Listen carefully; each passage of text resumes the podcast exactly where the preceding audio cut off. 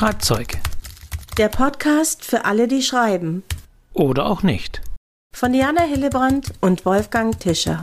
Wir schreiben das Jahr 2024. Wir, das sind Diana Hillebrand, meine Mitpodcasterin in München und ich, Wolfgang Tischer, Herausgeber des Literaturcafé.de. Wir heißen euch ganz herzlich willkommen zu dieser neuen Podcast-Folge und zu diesem neuen Jahr, denn es ist die erste Folge in diesem Jahr. Hallo Diana. Hallo, lieber Wolfgang. Ich sage dir eins, mein Herz ist ganz warm. Ich weiß, dass es vielen da draußen sehr, sehr lang vorkam, aber mir auch. Ich habe dich vermisst, ich habe unseren Podcast vermisst und ich freue mich, dass wir jetzt hier wieder zusammensitzen. Das kann ich dir sagen. Wir garantieren euch da draußen alle 14 Tage, Sonntag, 0 Uhr sind wir wieder für euch da mit einer neuen Podcast-Folge zu Schreibthemen, Themen rund ums Buch. Diana ist ja die Autorin, die selber auch schreibt. Ich komme mehr aus der beobachtenden, Klammer auf Literaturkritik, Klammer zu, Ecke. Und wir werden weiterhin hier über Themen diskutieren. Und wir freuen uns auf euch. Und ja, vielen Dank für eure Rückmeldungen, die ihr gesagt habt, boah, endlich wieder und ich habe euch vermisst. Also wir sind für einige von euch da draußen so die virtuellen Freundin, Freund geworden und wir freuen uns darüber. Es ist toll. Also es wird auch mir, selbst mir, Diana, warm ums Herz. du, ich finde es so schön. Also, und das ist natürlich toll, dass ihr da auch immer wieder Rückmeldungen schickt, damit wir das ein bisschen mitbekommen. Man kann sich das ja eigentlich gar nicht so richtig vorstellen, wenn man hier sitzt und aufnimmt, weil wir sehen uns, aber wir wissen ja nicht, wo ihr so seid. Inzwischen wissen wir es doch ein bisschen, wann ihr uns hört, beim Frühstücken, beim Joggen, beim Arbeiten, eigentlich immer mal wieder. Und das freut mich sehr. Also, ich bin auch richtig happy jetzt hier im neuen Jahr und freue mich auf diese ganz besondere Folge mit dir, Wolfgang. Es gab auch eine Rückmeldung von jemandem, die geschrieben hat, oh, ich muss jetzt notgedrungen nochmal vorne anfangen, nochmal eure alten Folgen hören, Stimmt. weil es gerade die Winterpause ist und keine neuen Folgen kommen. Also das kann man natürlich auch machen. Altes nochmal anhören. Mache ich jetzt eher weniger, unsere älteren Folgen nochmal anhören. Aber natürlich, ich bin manchmal auch selbst erstaunt, dass wir schon zu irgendeinem Thema eine Folge gemacht haben und so weiter. Kann man durchmachen. Und die, die eben neu dazukommen, die begrüßen wir natürlich auch ganz herzlich die neu dabei sind, auch da kriegen wir immer wieder Rückmeldungen. Ich habe das jetzt erst entdeckt und ich höre jetzt rückwirkend so eure Podcasts bis zur Folge 1 runter. Auch das gibt es. Also auch all denen, die neu dabei sind. Willkommen zum Schreibzeug-Podcast. Ja, also jetzt geht's wieder weiter, so wie ihr das gewöhnt seid, alle 14 Tage. Und wir starten mit einer besonderen Folge. Aber ich weiß, der Wolfgang hat vorher noch ein, ja, ein Thema, das ihm auf dem Herzen brennt. Und zwar geht es um die letzte Folge, in der wir über das Lesen gesprochen haben, Wolfgang. Und da wolltest du noch unbedingt etwas sagen. Genau, wir werden heute natürlich die Gewinner des Schreibwettbewerbes küren und das wieder möglichst transparent, damit ihr alle was daraus lernt. Aber in unserer letzten Folge vor Weihnachten haben wir über Lesen gesprochen und das Lesen auch wichtig für das Schreiben ist. Und ich hatte natürlich ein relativ neues Thema noch vorbereitet. Und wie das immer so ist, so das Wichtigste ist dann hinten runtergefallen. Und danach dachte ich auch, Mensch, völlig vergessen. Deswegen möchte ich noch zum Thema Lesen eines nachtragen, das auch für Autorinnen und Autoren interessant ist. Denn der Börsenverein des deutschen Buchhandels hat relativ neu ist das im letzten Jahr, eine neue Klassifikation und Einordnung für Bücher beschlossen oder festgelegt. Alle wissen natürlich, man kann Bücher nach thematisch einordnen. Dewey Decimal System, das wissen die Bibliothekarinnen und Bibliothekare. Da gibt es ja ganz schöne Klassifikation.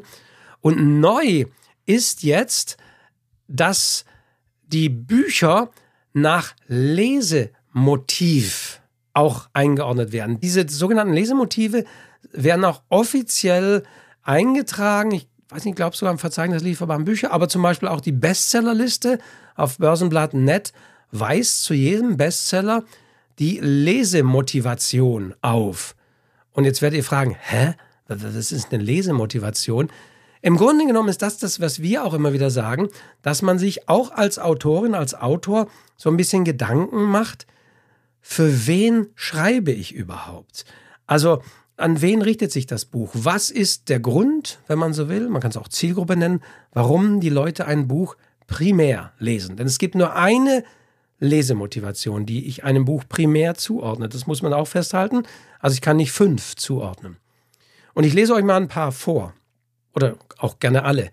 Leicht lesen, entspannen, eintauchen, lachen, entdecken, verstehen, optimieren, Nerven kitzeln, auseinandersetzen und orientieren.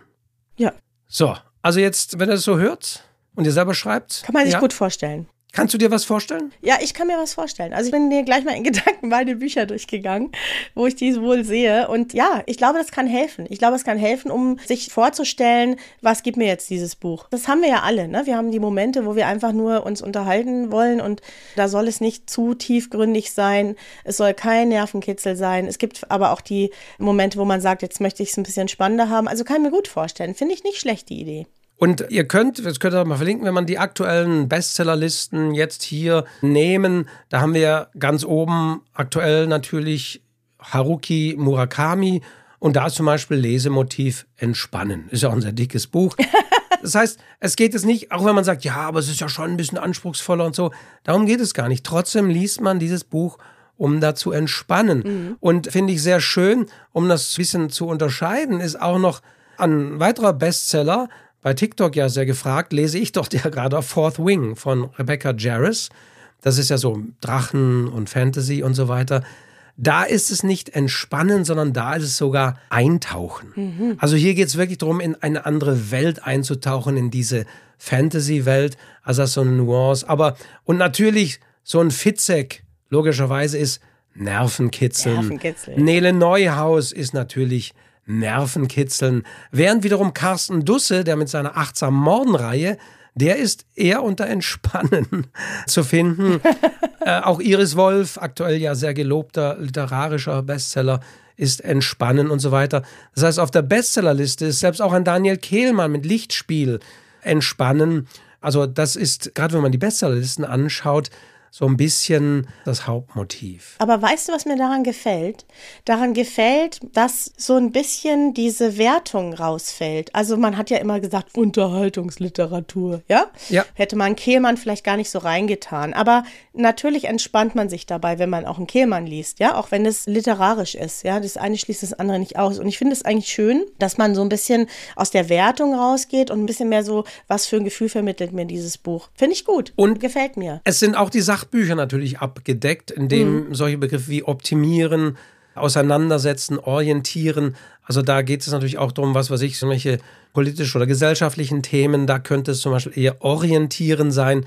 Also interessanterweise, wahrscheinlich haben die ewig diskutiert und in, ja. bis sie diese zehn Lesemotive festgelegt hatten. Aber gar nicht so viel. Da wollte ich einfach nochmal darauf hinweisen, weil es gibt, kann man auch als PDF da runterladen, auch so ein kleines für Dummies. Ihr kennt diese Reihe. Mhm. Da wird das Ganze auch nochmal erklärt. Und es soll natürlich vor allen Dingen auch den Buchhändlerinnen und Buchhändlern da draußen helfen, wenn jemand eben kommt in Buchhandlung und sagt, ich hätte gern ein Buch. Mh. Hm. Und dann sagt man, ja, aber und so kann man sagen, ja, aus welchen Gründen, worum soll es denn gehen? Will sich der mehr entspannen oder soll es ein bisschen einfacher, leicht lesen sein für, oder sonst wie? Oder mhm. dann sind diese Lesemotive eine sehr gute Orientierung. Und umgekehrt könnt ihr, wenn ihr schreibt, das mal durchgehen, so für eure Bücher. Wie ja. würdet ihr die einordnen? Ja, und ich glaube, man kann sie einordnen. Also bei mir hat das jetzt zumindest in Gedanken ganz gut funktioniert. Also vielen Dank für diese sehr aktuelle Information, lieber Wolfgang. Dafür bist du ja immer der richtige Mann hier bei uns. Sehr, sehr gut. Aber ich weiß trotzdem, dass ganz viele, die uns jetzt zuhören, natürlich auf unsere Gespräche über die Texte warten wir haben ja vor Weihnachten, wie es ja fast schon Tradition ist, vor der Weihnachtspause eine Schreibaufgabe gestellt und waren schon ganz gespannt, was und ob was von euch kommt und es ist ganz viel gekommen. Wir haben einen neuen Rekord an Einsendungen, Juhu. der nicht exponentiell angestiegen ist, aber ungelogen, wir haben tatsächlich und genau 100 Beiträge von euch bekommen. Also ja. Punktlandung. Wirklich ja. 100 Beiträge sind eingetroffen über das Formular. Beim letzten Mal waren wir bei 90 Ungrad. Wir sind euch nicht böse, dass es nicht mehr sind, weil wir sind ja die Jury und wir haben uns tatsächlich natürlich durch alle Texte durchgearbeitet und wir wollen in dieser Folge wieder für euch das Ganze transparent diskutieren, soweit es natürlich möglich ist. Wir können natürlich nicht alle 100 Texte vorlesen. Wir werden die besten wieder vorlesen. Aber wir werden so ein bisschen allgemeine Dinge sagen, denn selbst wenn ihr nicht mitgemacht habt, dann sollt ihr ja wieder ein bisschen was lernen, sollt ihr ein bisschen so Einblick bekommen in eine Literatur- und Textkritik-Jury hier und da sind wir beide in diesem Fall. Deswegen machen wir das ein bisschen transparent. Genau, und wir hatten euch gesagt, es geht um gebrochene Vorsätze und gemeinerweise durftet ihr nur maximal 2024 Zeichen verwenden, weil 2024 ist nicht so schwer zu erraten. Es gab auch irgendjemanden, der die hat sich ein bisschen darüber echauffiert, ja, wie man auf so eine in Anführungszeichen dumme Idee kommen kann. Ja, aber man muss sie ja nicht voll ausnutzen. Man kann ja auch weniger. Wir hatten auch Geschichten, die wesentlich weniger Zeichen hatten. Also man muss ja nicht bis an die Grenze gehen, Wolfgang. Aber die meisten waren natürlich länger. Interessant fand ich, wir haben ja das im letzten Jahr auch gemacht, da hatten wir Weihnachtstexte und dieses Jahr haben wir gesagt, wir können jetzt eben im Februar nicht kommen mit Weihnachtstexten. Hm. Das will keiner mehr hören. Aber wir kommen mit gebrochenen Vorsätzen, die sind alle schon gebrochen. Es war aber festzustellen, finde ich, in diesem Mal kamen die mei also die meisten Beiträge kommen immer kurz vor Schluss mhm. bei unseren Wettbewerben. Aber in diesem Fall war es doch auffällig. Es kamen am Anfang, gefühlt natürlich, meiner Meinung nach, weniger Texte. Der Anfang war ja noch vor Weihnachten. Mhm. Da haben sich wahrscheinlich die meisten Leute noch nicht so Gedanken um gebrochene Vorsätze gemacht, mhm. weil sonst kommen immer eigentlich kurz nachdem man so eine Schreibaufgabe gestellt hat, kommen so die ersten. War auch so. Die da sehr schnell, mhm. sehr fix sind, sehr engagiert sind. Das war auch so. Aber es war nicht ganz so viel, finde ich, wie beim letzten Mal. Mhm. Die meisten kamen doch mhm. zum Schluss dann hin, wenn die Deadline dann einzuhalten war oder sonst wie. Ja. Das war so bei diesem Thema gebrochene Vorsätze, das wir euch ja gegeben haben. Ja, und ich war ja auch sehr, sehr gespannt, was ihr aus diesem Thema macht. Ich meine, wir kennen ja alle unsere gebrochenen Vorsätze. Ich nehme mir einfach nichts mehr vor, weil es eh keinen Sinn macht. ja, aber also das haben wir beide festgestellt, um das mal vorauszuschicken. Es waren tolle Texte. Man merkt wirklich, dass ihr euch alle Mühe gebt. Da war jetzt nichts dabei, wo ich mir denke, oh ja, das hat der die jetzt so dahin gerotzt, sondern ich hatte wirklich den Eindruck, ihr habt an den Texten gearbeitet, ihr habt euch wirklich Gedanken gemacht und das war ein tolles Niveau, oder? Siehst du das anders, Wolfgang? Sehe ich genauso. Also man merkt, wenn wir das mal so im besten Fall interpretieren, ganz klar, dass ihr diesen Podcast hört, dass ihr euch die Dinge zu Herzen nehmt. Mhm. Manchmal hatte man vielleicht auch bei früheren Wettbewerben so den Eindruck, naja, die kennen den Podcast gar nicht, haben schnell reingehört und schnell was geschrieben. Mhm. Ich habe doch den Eindruck, dass wir, also ganz subjektiver Eindruck natürlich, aber dass wir viele Texte von Hörerinnen und Hörern bekommen, die sich auch an die Dinge halten oder an die Sachen, wo wir immer sagen, das sollte man nicht machen oder sonst wie. Also die da wirklich dahinter sind und so gesehen war die Qualität sehr hoch. Ich habe normal, ich würde fast dann normalerweise, aber sehr häufig so, dass ich weiß, oh Gott, drei Sätze gelesen reicht, weiter, nächster Text.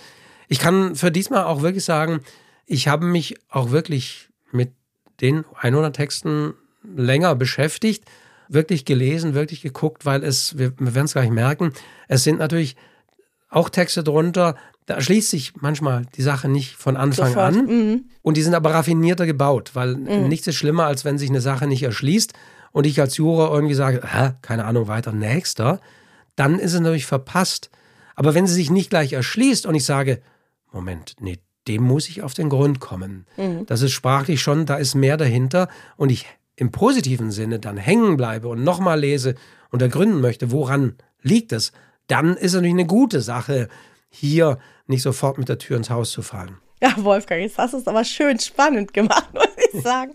Und was ich aber auf der anderen Seite eben fast wenig erstaunlich fand, dass es bei den Themen, wenn es um gebrochene Vorsätze geht, schon häufig das kam, was man erwartet hat. Das ist ja genau dein Satz, Diana. Sag ihm bitte nochmal, du musst ihn nochmal sagen, bei Schreibwettbewerben. Nicht immer der ersten Idee folgen, ja. Das finde ich hat jetzt diesmal nicht ganz so gut geklappt. Also ich weiß nicht wie viel Prozent, aber es ist wirklich, es sind viele ähnliche Ideen. Aber dann geht es natürlich darum, wie setze ich das um, wie setze ich das sprachlich um. Und es gab natürlich auch ein paar Ausreißer. Es gab ein paar, die dieses Thema gebrochene Vorsätze ein bisschen weiter gefasst haben, ein bisschen mehr drüber nachgedacht haben. Letztendlich sind das auch oft so die Favoriten, kann ich nur immer wieder sagen. Nicht nur hier bei uns, sondern auch in anderen Jurys erlebe ich das. Aber was sind denn so die Vorsätze, an die man denkt im neuen Jahr? Kennen wir alle. Mehr Sport, weniger Essen, abnehmen, ja. Alkohol. Mit dem Rauchen aufhören. Rauchen aufhören. Aber Alkohol spielt auch eine ganz große Rolle in vielen Texten. Also Alkohol ist ein großes Thema für uns, kann man wohl sagen, ja. Essen. Das ist schon das, was ich auch erwartet habe. Umso mehr habe ich mich über die Texte gefreut, die da einfach noch ein bisschen drüber gegangen sind, die sich noch ein bisschen mehr Gedanken gemacht haben. Erstaunlicherweise gab es eine kleine Häufung, soweit man das natürlich bei diesen 100 Texten sagen kann, mhm. auch in zwei Dingen, die sind mir aufgefallen. Die Vorsätze zu morden. Stimmt. Oder nicht zu morden, ja. wahlweise. Ja. Das ein oder andere umzusetzen oder nicht ja. umzusetzen. Mhm. Da habe ich erstaunlicherweise eine Häufung festgestellt. Mhm. Okay, kann man sagen, das ist das Krimi-Genre, mhm. was sich da natürlich abbildet. Und das Zweite, was ich auch relativ häufig fand, war, sich nicht mehr zu verlieben. Schlimm. Ja, also Leute. Nicht mehr auf irgendwie so schnell reinfallen. Stimmt, und, das war auch und, und dann doch.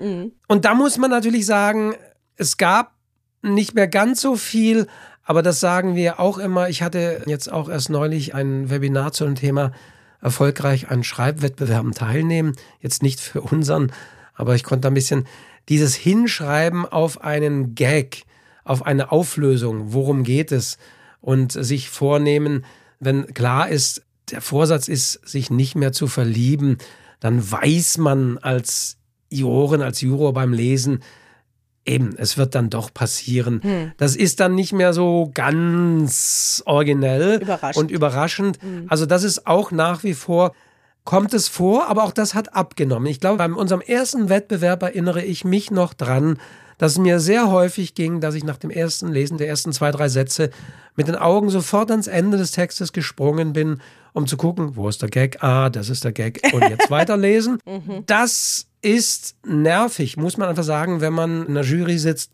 wenn das immer der Mechanismus des Textes ist, weil man will einfach auch schnell eine Sache wissen.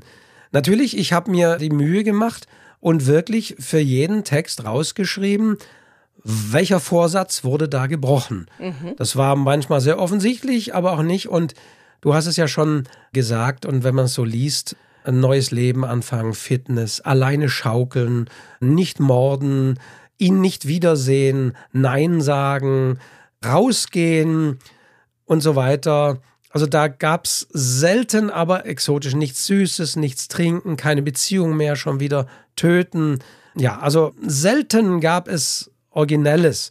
Wobei nur das Originelle auch nicht reicht, denn nee. eines müssen wir auch sagen, mhm. uns war klar, dass dieser Begriff Vorsatz natürlich eine Mehrdeutigkeit hat. Mhm. Die meisten haben ihn natürlich als etwas, was man sich vornimmt, interpretiert und da wiederum die Klassiker. Aber natürlich ist ganz klar, den Vorsatz gibt es auch, das sage ich auch in Richtung Diana, die ja mal in einer Rechtsanwaltskanzlei gearbeitet hat. Den Vorsatz gibt es natürlich auch juristisch. Was bedeutet da der Vorsatz? Naja, dass man sich vornimmt, jemanden umzubringen. Genau, Zum also Beispiel. mit Absicht. Mit Absicht. Mit Absicht. Mit Absicht etwas tun. Also da gibt es auch juristisch den Vorsatz. Also auch das kam, hm. ich glaube, es kam aber nur einmal. Also mhm. das, war, das war nicht mhm. sehr häufig, mhm. dieser, dieser juristische Vorsatz. Mhm. Den gibt es natürlich auch noch. Und dann gibt es noch zwei andere Verwendungen und die tauchen auch wieder auf. Sagen wir vielleicht gar nicht. Verraten nicht. Verraten wir jetzt nicht. Verraten wir jetzt. Wir machen es ein bisschen spannend, Wolfgang. Ja, und für mich ist die perfekte Kombination wirklich eine originelle Idee, die sehr gut geschrieben ist. Es reicht nicht nur die, also das möchte ich auch nochmal sagen, weil hier immer die folgt nicht der ersten Idee und so eine originelle Idee, die sehr gut geschrieben ist. Oder etwas, was ich erwarte und dann ist das aber in sich einfach originell. Das gibt es nämlich auch. Haben wir übrigens auch bei unseren Gewinnertexten dabei. Deswegen war uns auch sehr wichtig, dass wir nicht jetzt gesagt haben, oh, wenn das Thema Vorsatz jetzt mal ganz anders interpretiert ist. Das reicht nicht. Dann ist es schon ein Gewinnertext. Also mm -mm. das natürlich auch nicht. Das wäre zu billig, zu einfach. Dann könntet ihr sagen, okay, ja. dann interpretiere ich immer das Exotischste, was es gibt, in diesen ja. Begriff rein. Mm. Und dann habe ich schon automatisch bessere Chancen. Das soll es auch nicht sein. Nee, es muss dann auch gut geschrieben. Es fällt vielleicht erstmal schneller auf, würde ich sagen, würde ich schon sagen. Es leuchtet ein bisschen aus der Menge der Texte heraus, wenn da eine originelle Idee umgesetzt ist. Aber im zweiten muss es einfach auch entsprechend geschrieben sein. Also es muss in sich funktionieren. Ja, und das ist mindestens genauso wichtig. Die Kombination macht es letztendlich aus, würde ich sagen. Und letztendlich müssen auch wir sagen, es ist ganz klar bei einem Jurywettbewerb, wird auch diskutiert, welchen Text nehmen wir rein und nehmen wir nicht rein. Und wir haben, mhm. das können wir jetzt glaube ich sagen, vier Texte, ja. von denen wir sagen, die sind für uns exemplarisch gut, mhm. sage ich mal. Mhm. Jeder ein bisschen in eine andere Richtung, die wir euch dann auch noch dazu erläutern und sagen, mhm. warum das so ist. Ja. Und ja, diese vier sollen es sein und die werden wir natürlich wieder vorlesen, sodass ihr alle diese Texte zu hören bekommt und dann euch da Gedanken machen muss. Und da haben wir auch gesagt, wir nehmen da von allem etwas rein. Hm. Und wir ja. nehmen natürlich auch einen Text rein, der sich jetzt mit dem sagen wir, allgemeinsten Vorsatz, was weiß ich, fit bleiben beschäftigt, ja. als Beispiel. Mhm. Der das aber wiederum auf ganz andere Art und Weise entsprechend umsetzt. Also das ist uns auch sehr wichtig, dass diese vier Texte, von denen wir sagen, das sind ja die besten, die herausragendsten. Wir vergeben ja keine Preise oder keine Plätze in dem Sinne, aber das sind die vier, wo wir sagen, ja, also die greifen das schon mal ganz besonders auf. Und da sind wir uns auch immer sehr schnell einig. Also es ist wirklich so, dass man dann schon merkt, obwohl Wolfgang und ich so unterschiedlich sind in manchen Dingen, da kommen wir relativ schnell und gut zusammen haben auch Überschneidungen. Ja, also insofern ist es aus beider Sicht sozusagen ein guter Text. Aus der praktischen Sicht, die so meine ist, und deine Kritikersicht, Wolfgang. Nimmst du die Texte eigentlich auch wieder auf die Webseite von literaturcafé.de? Ich werde die Texte auch wieder auf literaturcafé.de veröffentlichen. Ah, Dort werden sie wieder zu lesen sein. Ja. Da kann man sie also auch nochmal selbst nachlesen. Ansonsten werdet ihr die gleich von uns gelesen hören. Und obwohl das wirklich nicht beabsichtigt ist. Es ist wunderbar aufgegangen, dass wir zwei Texte von Frauen haben und zwei Texte von Männern, zumindest hier so dem Namen nach. Mhm. Also da sind wir sehr ausgewogen, ja. ohne dass wir es in dieser Weise berücksichtigt haben. Auch das wird ja immer so manchen Wettbewerben vielleicht auch aktuell vorgeworfen. Oh, da guckt man, dass man wirklich sehr ausgewogen ist.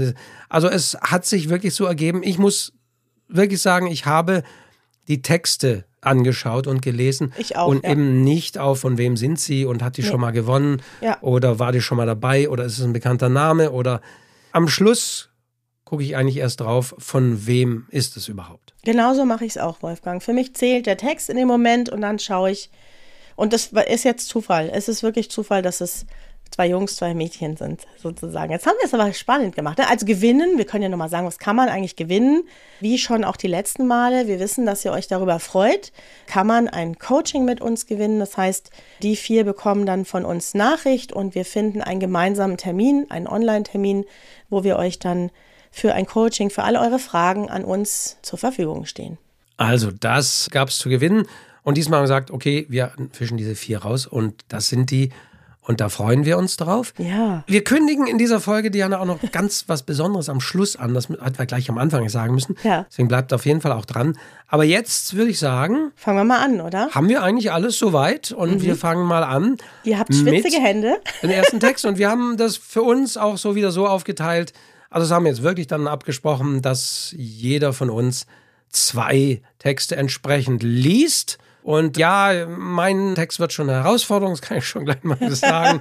Aber jetzt freue ich erstmal, dass den ersten Text die Diana lesen wird. Und ich schlage vor, Diana, wie machen wir es? Du liest den jetzt erstmal. Ja. Und wir sprechen anschließend über diesen Text, sodass ihr auch da draußen zunächst mal den Text hört, bevor wir dann drüber sprechen, warum er für uns zu den Besten gehört.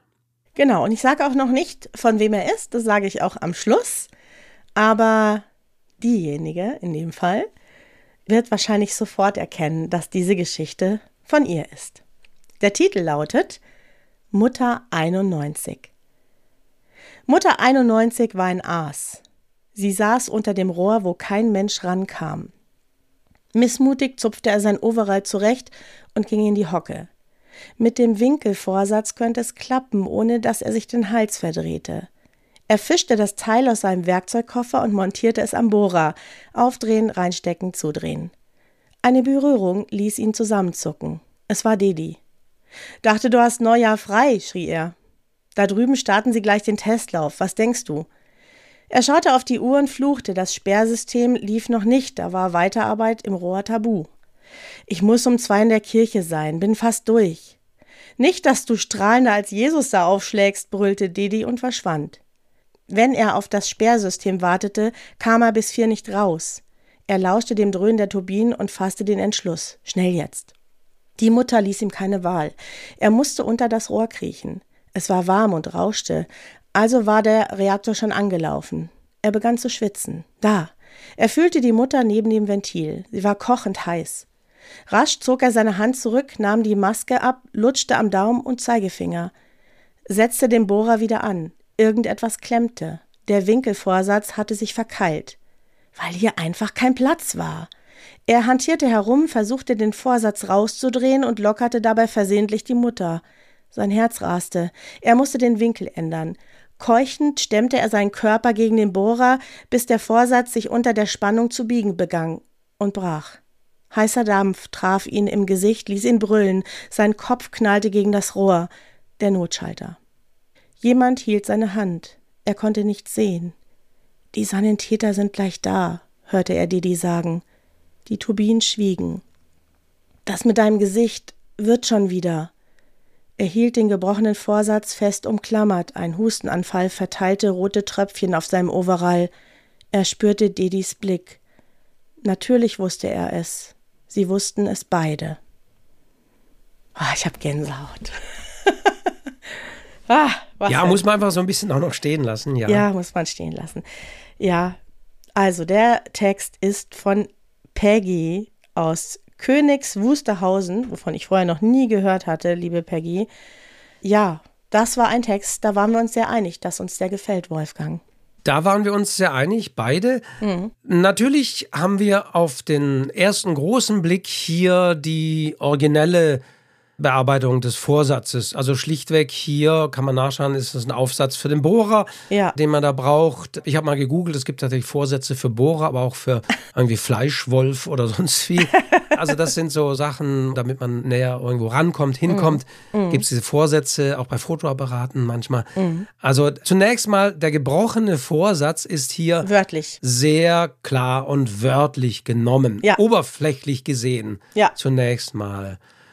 Und dann, und das ist das Schöne, und da wisst ihr schon, dass das mögen wir schon, wenn eben das Ganze auch noch mehrfach aufgesetzt oder aufgenommen ist. Ich habe das in meinem Webinar der doppelte, mindestens doppelte Boden genannt. ja. Das heißt, es finden sich in diesem Text noch weitere Vorsätze und das macht ihn eben dann so vielfältig. Wir haben, wenn man es so interpretiert, den Vorsatz, eben in der Kirche zu sein, ja. den er sich da vorgenommen hat. Das ist auch etwas, was gebrochen ist, weil er wird wahrscheinlich ja nicht in der Kirche sein. Und mhm. wir haben, wenn man so will, nochmal einen Vorsatz, der sagt, obwohl er hier an einem gefährlichen, mit Strahlen belasteten System arbeitet, will er eben in der Kirche sein und deswegen fasst er den Vorsatz, die Regeln zu brechen und einfach zu sagen, trotzdem weiterzumachen. Der Reaktor ist schon angelaufen. So ist es. Und er geht trotzdem ran. Also er ja. nimmt sich diesen Vorsatz, scheiß drauf, sage ich mal, mhm. ich muss in der Kirche. Das heißt, er bricht mit einem Vorsatz, guckt er, dass er einen anderen Vorsatz hält. Und dann ist noch dieser buchstäbliche Bohreraufsatz drin. Ja. Das heißt, wir haben einen dreifachen Vorsatz sozusagen drin. Ja. Und das ist einfach so toll ineinander gewoben. Dazu kannst du dich gerne, Diana, wenn ich jetzt viel sage, aber dazu kommt hier auch noch, was ich sehr gut finde. Es ist kein Infodump drin. Na, überhaupt nicht. Nein, nein, man wird in die Szene reingeschmissen. Es sind 2023 Zeichen, kann man auch mal sagen, von der Peggy hier. Und du hast mich sofort gecatcht und zwar schon mit dem ersten Satz. Mutter 91 war ein Aas. Weil man erstmal das überhaupt nicht einordnen kann. Und sich denkt, ist das eine Oma? Und dann, sie saß unter dem Rohr, wo kein Mensch rankam. Dann dachte mir, um Gottes Willen, um was geht es da? Du hattest sofort meine Aufmerksamkeit, ja. Es erklärt sich ja dann auch sehr schnell, aber es ist einfach auch ein super Einstieg in diese Szene. Es ist eine ganz dichte, tolle Szene, die einem auch viel länger vorkommt, weil so viel emotional auch passiert, als sie tatsächlich ist. Und es wäre natürlich ja. auf den Gag hingeschrieben, wenn es sich am Schluss erst aufklären ja. würde. Das Nein, ist natürlich sehr schnell klar, dass eine Mutter ein technisches genau. der Gegensatz ja. zur Schraube sozusagen ist.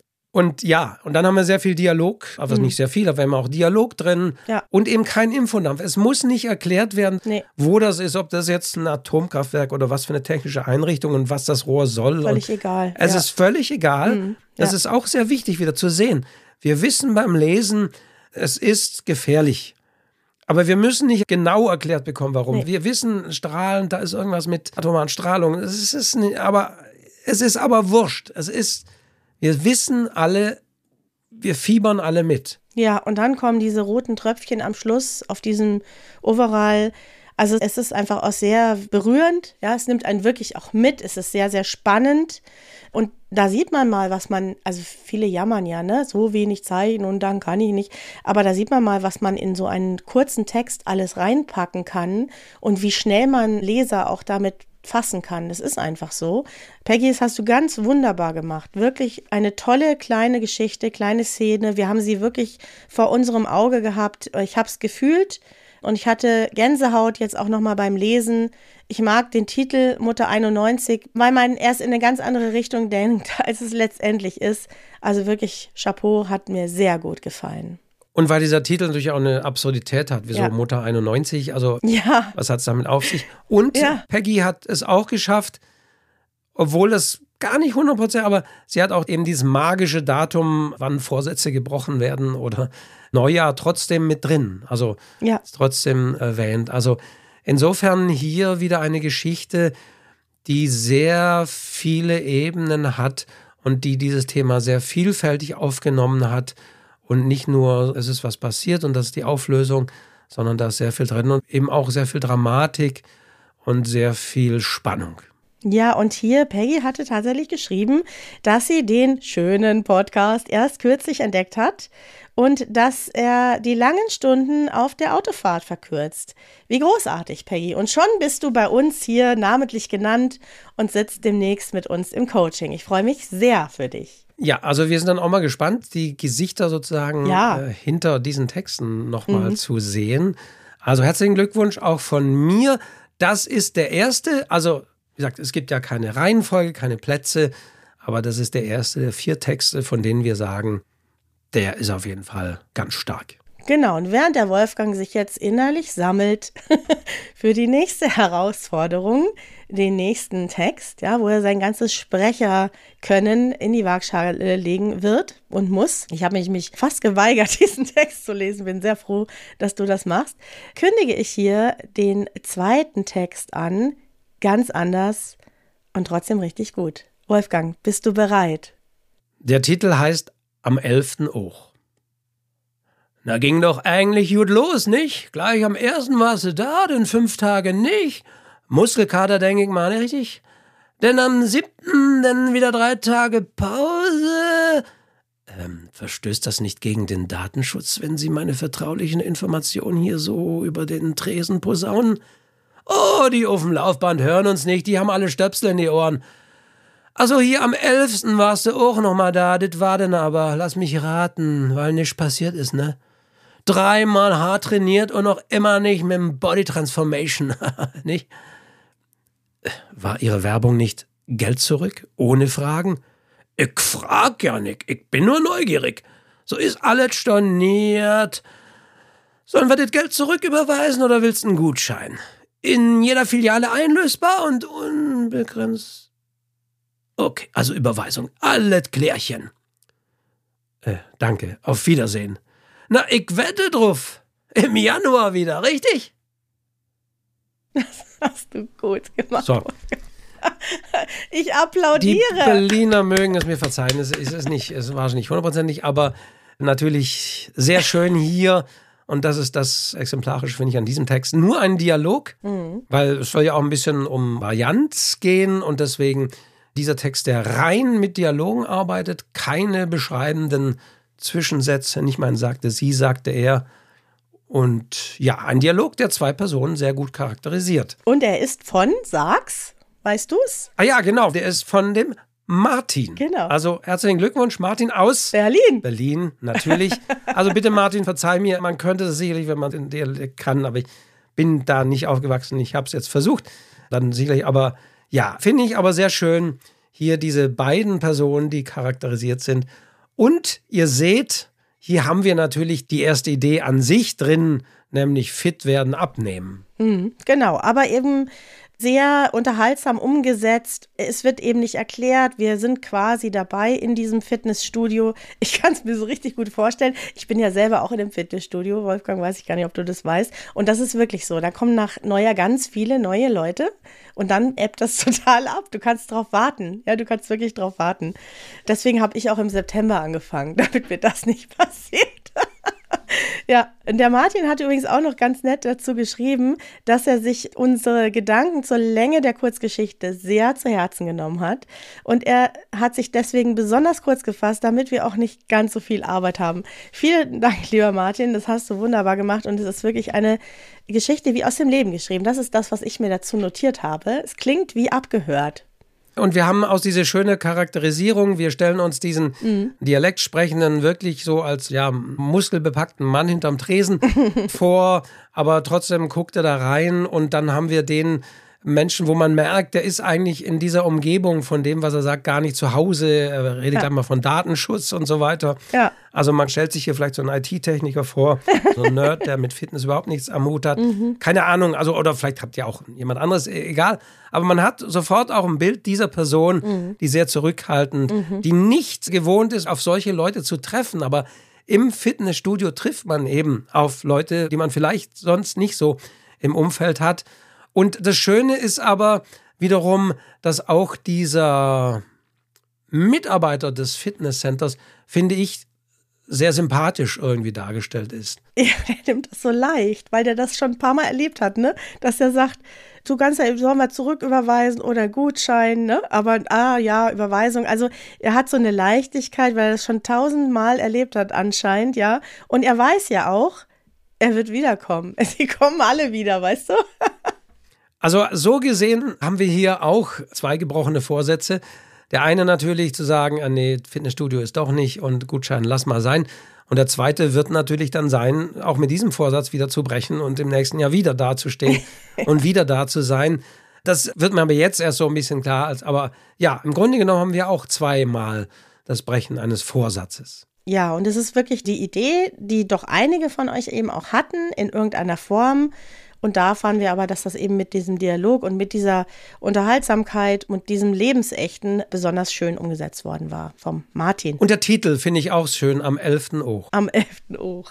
Ja. denkt, was ist das denn am 11. Och? Ja. Aber ja, am 11. warst du auch nochmal da. Ich freue mich auf Martin im Coaching weil er dann hoffentlich genauso Berlinerisch spricht. Ich mag die Berliner, ja, muss ich gestehen. Ich war zwei, dreimal da und ich mag diese Wesensart. Die sind mir ein bisschen näher als die Bayern. Ich bin ja aus Nordrhein-Westfalen und die Berliner sind einfach Vorsicht, ein lockerer. Vorsicht, Jana, bitte nicht unsere bayerischen Hörerinnen und Hörer jetzt hier. Ja, vor allem mein Mann, weißt du, der Jürgen, der hier Münchner durch und durch ist, der wird jetzt vielleicht die Aufnahme abschalten oder mich rausschneiden oder sowas, keine Ahnung. Aber ich mag die Berliner, weil die wirklich locker sind und das gefällt mir. Deswegen ganz besonders herzlich herzliche und liebe Grüße an den Martin nach Berlin. Ich liebe euch alle da draußen. Wolfgang mag Amle. Gut, wollen wir direkt weitermachen, Wolfgang? Wir machen direkt weiter. Ich glaube, damit ist alles gesagt. Im Übrigen natürlich, wenn ihr Meinungen, also wir reden natürlich auch konstruktiv über die Texte, ist ganz klar. Das heißt, wenn ihr sagt, oh, den Text fand ich aber blöd, die Meinung war viel besser. Ja, es ist immer natürlich eine Juryentscheidung. Und wie gesagt, es war uns auch wichtig, so ein Spektrum abzubilden, wie man so etwas aufgreifen kann. Und wie gesagt, wir wollten den Vorsatz hier mal wirklich sehr auf die erste Idee runterbrechen, aber hier natürlich mit einem Dialog sehr gut umgesetzt. Genau. Es folgt die dritte Geschichte, die uns sehr gefallen hat. Auch da waren wir uns wieder einig, der Wolfgang und ich. Und diese Geschichte heißt Eisige Kälte. Es ist kühl. Die Finger spüren es gleich, noch bevor Philipps ganzer Körper es merkt. Der Federstift gleitet ihm aus der Hand und poltert klirrend auf den Parkettboden. Philipp erschaudert. Der eingekrallte Bücherstaub vermischt sich mit dem maroden Geruch der nicht bewohnten Räume. Philipp reibt die starren Finger an den Handflächen und stellt den Kragen seines groben Soldatenmantels auf. Unbeholfen klaubt er den Federstift auf, sticht damit in das gläserne Tintenfässchen und kratzt ins Notizbuch. 15 11 1901. Die Federspitze stößt noch einmal auf den Glasboden, hinterlässt aber nichts auf dem Papier. Philipp pustet seinen warmen Atem auf das kalte Tintenfässchen, hält inne und holt aus seinem Soldatensack einen Graphitstift. Er bringt ihn an die Lippen und feuchtet ihn an. Die nasse Spitze hinterlässt einen schwarzen, dünnen Streifen. Mit der Zunge leckt er die Lippen ab. Eine Kindheitsangewohnheit. Mist, sie werden wieder entzündet. Es ist kalt. Wie gemütlich war es hier, bevor die Hausbibliothek aus privatem zu sozialem Besitz wurde, sozialistisch, angeeignet. Dem neuen Staat fehlt es noch an allem. Besonders sind Heizmittel und Bücher kostbar. Die Möbel, das Geschirr, die Teppiche werden gleich nach der Revolution katalogisiert. Philipp war für die Privatbibliotheken zuständig. Er knabbert kurz am Stift, betrachtet die meterhohen Regale und beugt sich über das Papier. Autor, Buchtitel, Seitenzahl, Extras. Er nimmt ein Buch aus dem Regal. Mit seinen vor Kälte steifen Fingern kann er das schwere Buch nicht lange halten. Das ist nur eine Momentaufnahme, ein im Flug getroffener Vogel mit einem kaputten Flügel. Dann klärt sich sein Blick und Philipp ist wieder in der Realität. Er sieht die quer über dem Parkett verteilten Teile des schweren Buches, ausgerissene Textseiten mit dem Titelblatt Ein Teil der Pfalz, der zerrissene Schmutztitel.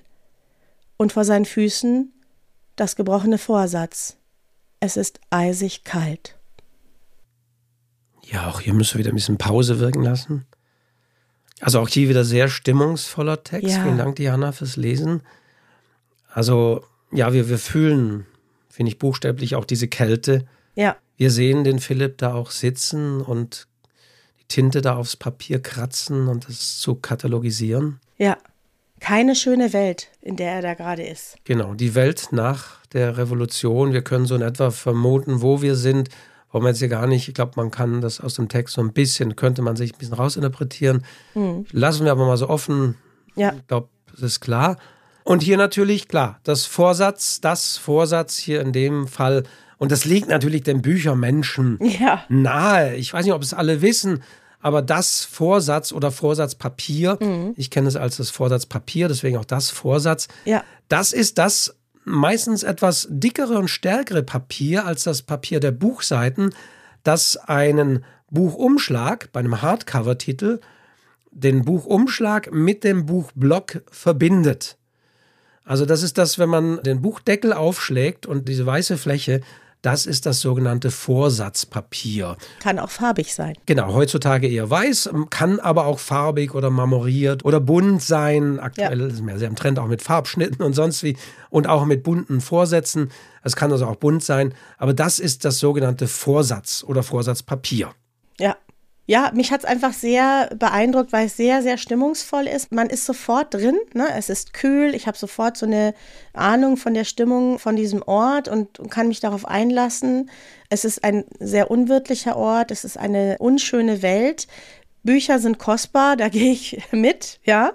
Und dann die Kombination besonders sind Heizmittel und Bücher kostbar. Ich meine, das ist ja auch schon so eine Kombination, über die man nachdenken kann.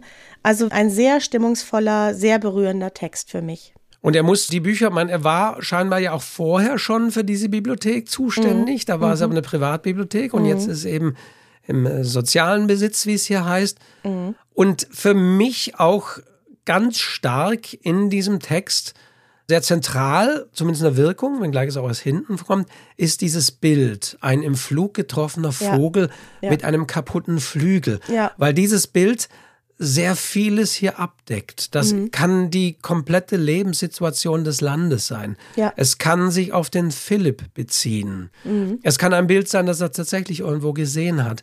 Und, und das ist, finde ich, das Schöne, also ich kann damit sogar dieses runterfallende Buch, wo der mhm. Vorsatz, der Flügel, es ist ja mhm. wie so ein Flügel, wenn man so will, ja. wenn man so beide Vorsätze aufklappt, dann hat man selbst da, das Buch ist wie ein Vogel mit einem kaputten Flügel, nämlich dem gebrochenen Vorsatz. Also dieses Bild ist dermaßen stark und ja. vielfältig hier in diesem Text platziert, dass man wirklich sagen muss, Chapeau. Also das strahlt hier auch in mehrere Richtungen aus und ist ganz stark und es geht eben auch wiederum in Richtung des Vorsatzes, aber auch sonst in die Situation hier rein. Ganz, ganz stark. Wir haben es noch nicht gesagt. Es ist übrigens die Geschichte von der Jana aus Fulda. Ganz toll, Jana. Und weißt du, was mir noch aufgefallen ist? Und ich vermute, das ist kein Zufall. Ich weiß ja, wir Schriftsteller, wir machen alles mit Absicht und so auch die Jana. Die Geschichte fängt an mit Es ist kühl. Also es ist kühl. Und am Ende ist es eisig kalt. Also als dieses Buch abgestürzt ist, ist es eisig kalt. Das heißt, es ist einfach noch kälter geworden. Und dazwischen ist es kalt. Also wir haben auch eine ja, Trennung. Es wird kälter. Es wird von genau. kühl immer kälter und am Schluss ist es eisig kalt. Das gefällt mir auch richtig gut, weil das eben so eine Sinneswahrnehmung ist, die ich beim Lesen mitnehmen kann und die einfach kälter wird, als dieses Buch runtergefallen ist. Toll.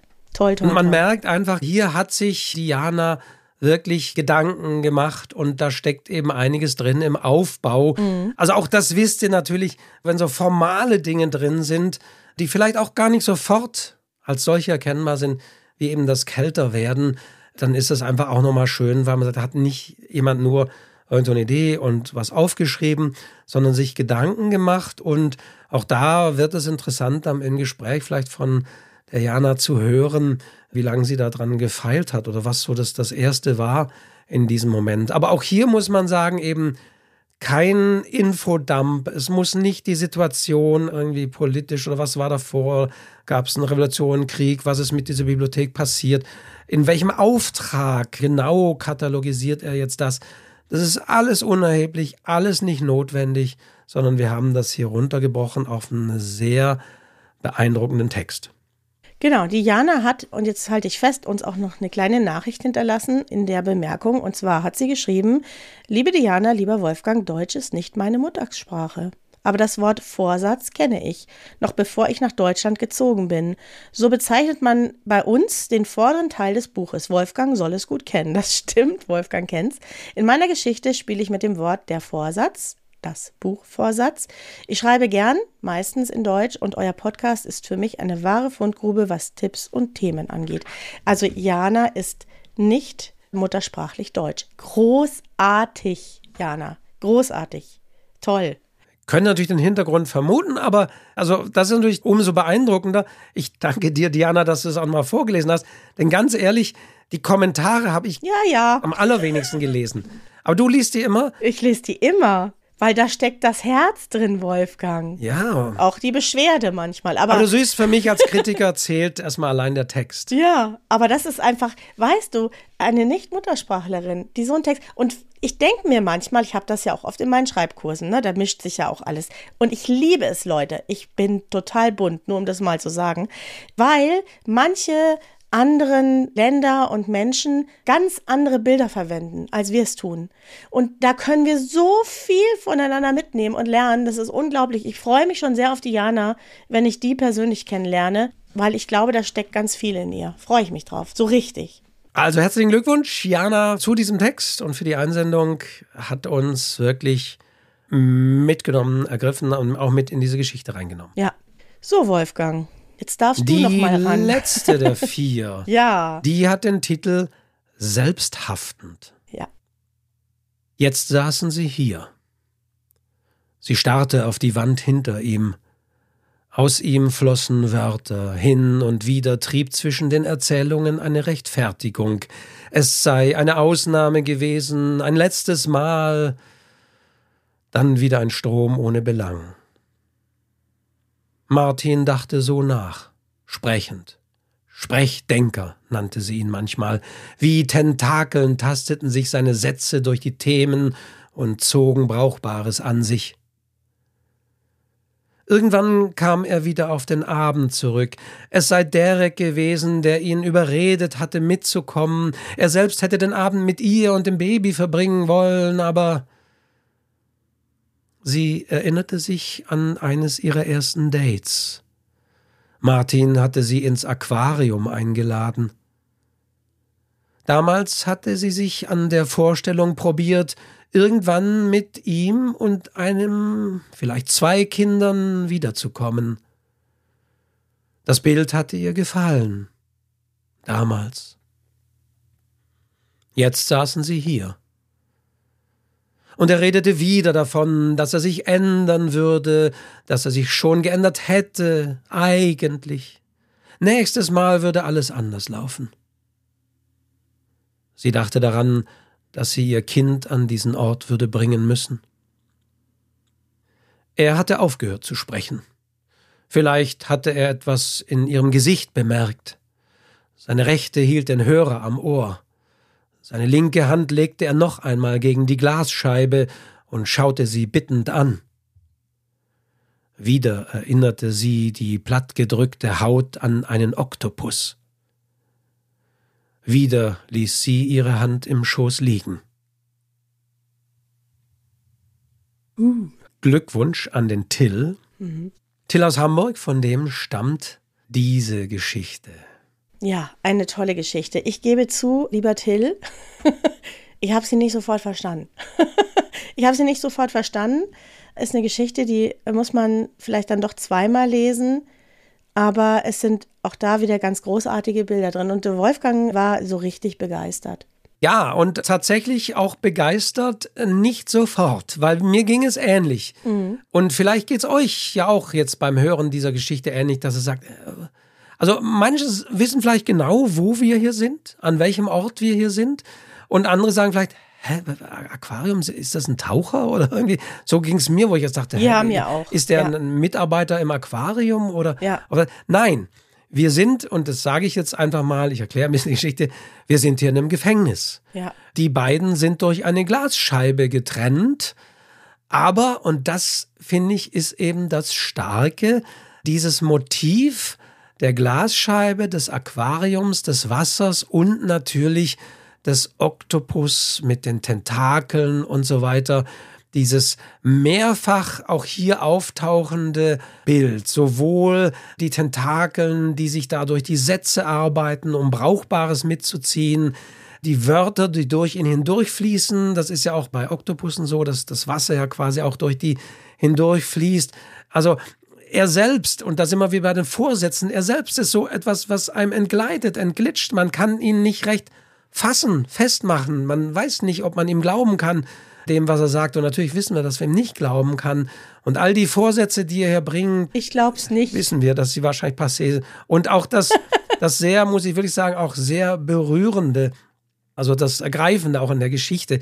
Weil so viel Geschichte, also in dieser, wie viel haben wir hier? 1370 Zeichen mhm. haben wir. Mhm wie viel da Geschichte da drin steckt. Also, ja. dass sie damals zum Beispiel die Vorstellung hatte, ja, in dieses Aquarium könnte sie vielleicht mit ein, zwei Kindern zurück kehren. Und jetzt wissen wir, nur in diesem einen Satz, sie dachte daran, dass sie ihr Kind an diesen Ort würde bringen mhm. müssen. Ja. Die haben ein gemeinsames Kind. Mhm. Und jetzt wird es leider ein anderer Ort mit einer ja. Glasscheibe sein, nämlich nicht mehr das tolle Aquarium, ja. sondern diese Gesprächssituation hinter einer Glasscheibe im Gefängnis.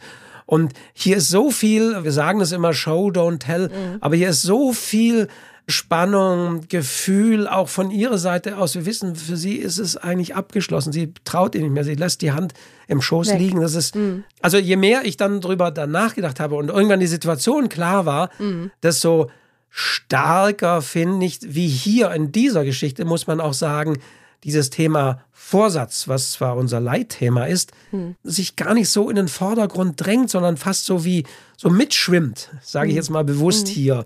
Es schwimmt hier in diesem Text mit, aber es geht um dieses starke Bild der Tentakeln, des Plattdrückens an Scheiben und des Fischens und also. Es hat was sehr Beängstigendes auch. Ja. Also diese Tentakeln, sie will sich da nicht mehr vereinnahmen lassen von ihm, ja.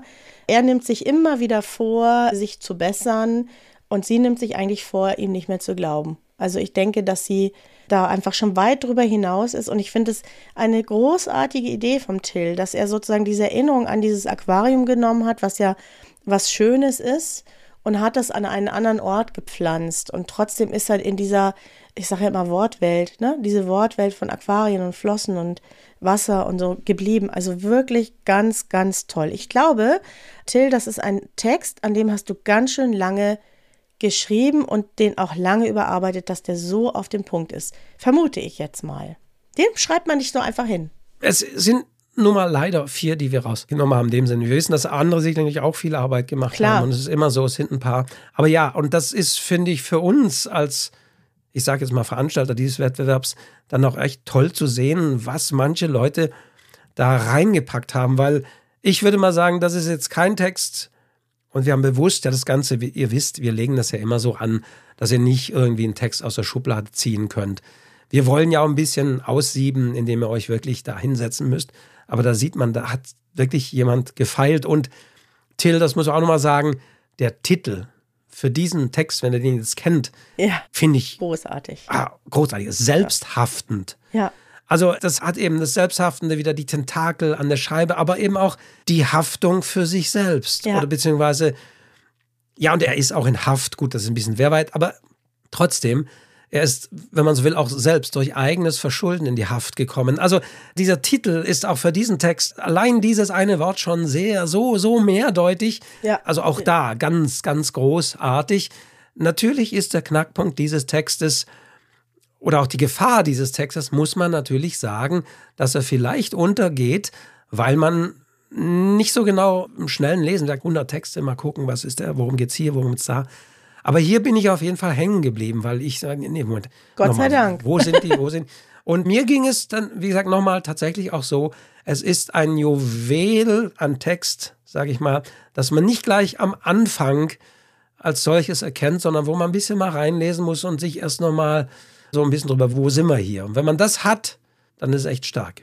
Ja, und ich finde, dass ich stehe so richtig hinter diesen vier Texten. Ich finde, sie zeigen sehr, sehr eindrucksvoll, was man aus so einem ja fast schon oberflächlichen Thema machen kann, ja, was sprachlich alles geht, was inhaltlich geht. So eine große Vielfalt bei allen Vieren, muss man wirklich sagen, das hat uns richtig Spaß gemacht. Das hat richtig und dann denke ich mir, dann hat dieser Podcast seine Berechtigung, wenn wir euch herausfordern, solche Texte zu schreiben. Ich vermute mal, der wäre vielleicht sonst auch nicht entstanden, dann fühle ich mich jetzt hier richtig gut, Wolfgang.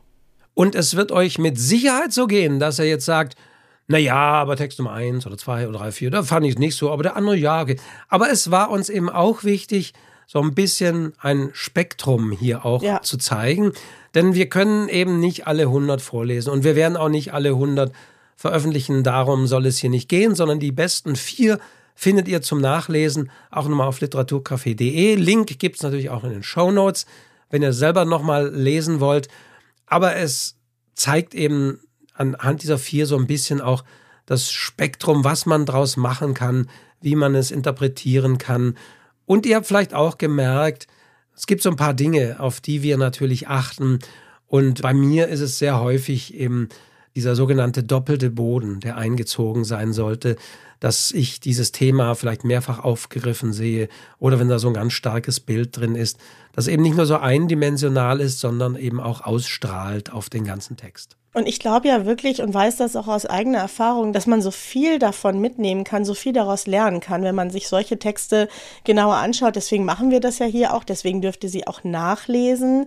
Alle vorzulesen schaffen wir zeitlich gar nicht. Es kam mal von irgendjemandem, könnt ihr doch in jeder Folge und so. Nein, nein, das soll immer dann auch in sich abgeschlossen sein. Wir wollen die Sachen dann auch weglegen. Ja, und dann kommt wieder ein neuer Schreibwettbewerb, wieder vor den Ferien meistens und dann kann man wieder mitmachen. Und wir wollen euch ja ein bisschen in unsere Seele blicken lassen. Was machen wir uns für Gedanken? Wie ist das, wenn wir den Text das erste Mal lesen? Wie gesagt, ich habe ihn zum Beispiel nicht ganz verstanden. Wie gehen wir damit um? Und so wird es ja anderen vielleicht auch gehen. Und so bekommt ihr Eindrücke, die man sonst eigentlich gar nicht mitbekommt, wenn man sich irgendwo beteiligt. Das ist eigentlich die Idee dieser Spezialfolgen, die wir immer wieder machen. Und seid bitte nicht traurig, Nein. wenn euer Text jetzt nicht dabei ist. Und wir haben natürlich auch immer über andere Texte diskutiert, nehmen wir noch mit rein oder nicht. Es ist dann immer diese Auswahl. Vielen, vielen Dank euch aber allen, dass ihr euch die Mühe gemacht habt, dass ihr euch Gedanken gemacht habt. Es geht ja nicht nur immer um den Schreibprozess, sondern man trägt ja so einen Text erstmal eine Zeit lang auch mit sich und feilt daran, vielleicht auch zunächst mal in seinem Kopf und beim Joggen oder Bügeln oder wo auch immer, bis irgendwann so eine Idee entsteht oder vielleicht auch nochmal ganz was anderes draus wird. Also nehmt das auch ein bisschen als Trainingslager, als Ja. Routine, als eure Idee. Es sind nun mal bei 100 Einsendungen, wenn wir vier da rausziehen, ganz klar 96, die dann leider nicht erwähnt sind, aber dennoch vielen, vielen Dank euch allen da draußen, die ihr mitgemacht habt. Und wir wissen natürlich, dass auch Rückmeldungen kommen, die dann sagen, ja, ich habe mitgemacht, aber mein Text war leider nicht dabei, aber trotzdem habe ich was mitgenommen. Darum soll es ja auch gehen. Es geht ja hier nicht nur ums Gewinnen, sondern wir wollen auch, indem wir über diese vier Gewinnertexte ein bisschen breiter sprechen, euch unsere Gedanken so ein bisschen nahelegen, woran lag es, was waren die Gründe, dass diese Texte jetzt hier die vier sind, die wir ausgewählt haben. Genau, wir machen ja auch auf jeden Fall weiter damit und wir haben ja auch am Anfang gesagt, und das haben wir auch nicht einfach nur so gesagt, dass das Niveau sehr hoch war. Also ich finde schon, dass das sehr gute Texte waren. Also ich habe das sehr genau lesen müssen. Manchmal sind das nur Nuancen, manchmal ist es auch der persönliche Geschmack natürlich, ja. Da kann man nicht aus, das gehört auch dazu. Aber wir merken das, dass ihr euch Mühe gebt und dass ihr euch wirklich Gedanken macht und dass auch Dinge, die wir hier sagen, in diese Texte einfließen. Das spüren wir und das merken wir und das finde ich ganz, ganz toll. Und ich glaube auch, ganz persönlich, dass euch das an anderer Stelle hundertprozentig weiterbringt. Also da bin ich mir ganz, ganz sicher, dass ihr da auch was mitnehmt, wenn ihr jetzt nicht gewonnen habt und nicht unter den letzten vier seid. Und ihr habt hoffentlich auch ein bisschen Einblick bekommen, dass eine Jury-Diskussion durchaus stattfindet. Das habe ich auch in meinem Webinar zu den Schreibwettbewerben neulich gesagt. Es wird ja Jurys dann immer vorgeworfen, ah, das ist ein bisschen gemauschelt oder dieses oder jenes. Ich kann, wir hatten das Thema ja auch schon mal bei Jury ja. und Wettbewerben, da durchaus sagen, und so ist bei uns hier auch, bei uns natürlich sehr transparent, aber ich denke, auch wenn das nicht so transparent diskutiert wird, es haben, glaube ich, ich kann da sagen, alle Jurys diskutieren durchaus ernsthaft, diskutieren Vor- und Nachteile. Und es sind nun mal dann irgendwelche Nuancen, die ausschlaggebend. Und was ich auch sehr schön finde, so ging es mir hier auch, ich habe die Texte durchgeschaut und ich hatte so, was weiß ich, fünf, sechs Texte, wo ich sage, die sind stärker und bin in diese Diskussion mit der Diana wirklich reingegangen. Nicht zu sagen, boah, das hier, das ist mein Favorit, auf jeden Fall der, wenn der nicht dran ist, dann machen wir nie wieder einen Podcast. so nicht, sondern habt die einfach mal zur Diskussion und wie die Diana schon sagte, man stellt dann sehr schnell Überschneidungen fest. Man stellt aber auch fest, auch gegenseitig, dass man so Texte, ach ja, hm, stimmt, den hatte ich gar nicht im Blick. Oder man sagt, ja, den hatte ich auch, aber aus dem und dem Grund finde ich ihn nicht so geeignet. Also man kommt, finde ich, einerseits sehr schnell auf so einen gemeinsamen Nenner mhm. und dann wird es noch ein bisschen spannend, wenn es natürlich darum geht, wirklich die auszutarieren, die man wirklich dann als die Gewinnertexte nimmt. Ja, aber es hat richtig Spaß gemacht. Ich kann euch sagen, es macht uns wirklich richtig viel Spaß. Damit machen wir auf jeden Fall weiter. Aber Wolfgang, wir wollten ja noch was Großartiges, Fantastisches, Fabelhaftes verkünden. Genau, das sagen wir jetzt in ja. der Folge, die ja am 11. März, am Sonntag, den 11. März online geht. Quatsch, Februar.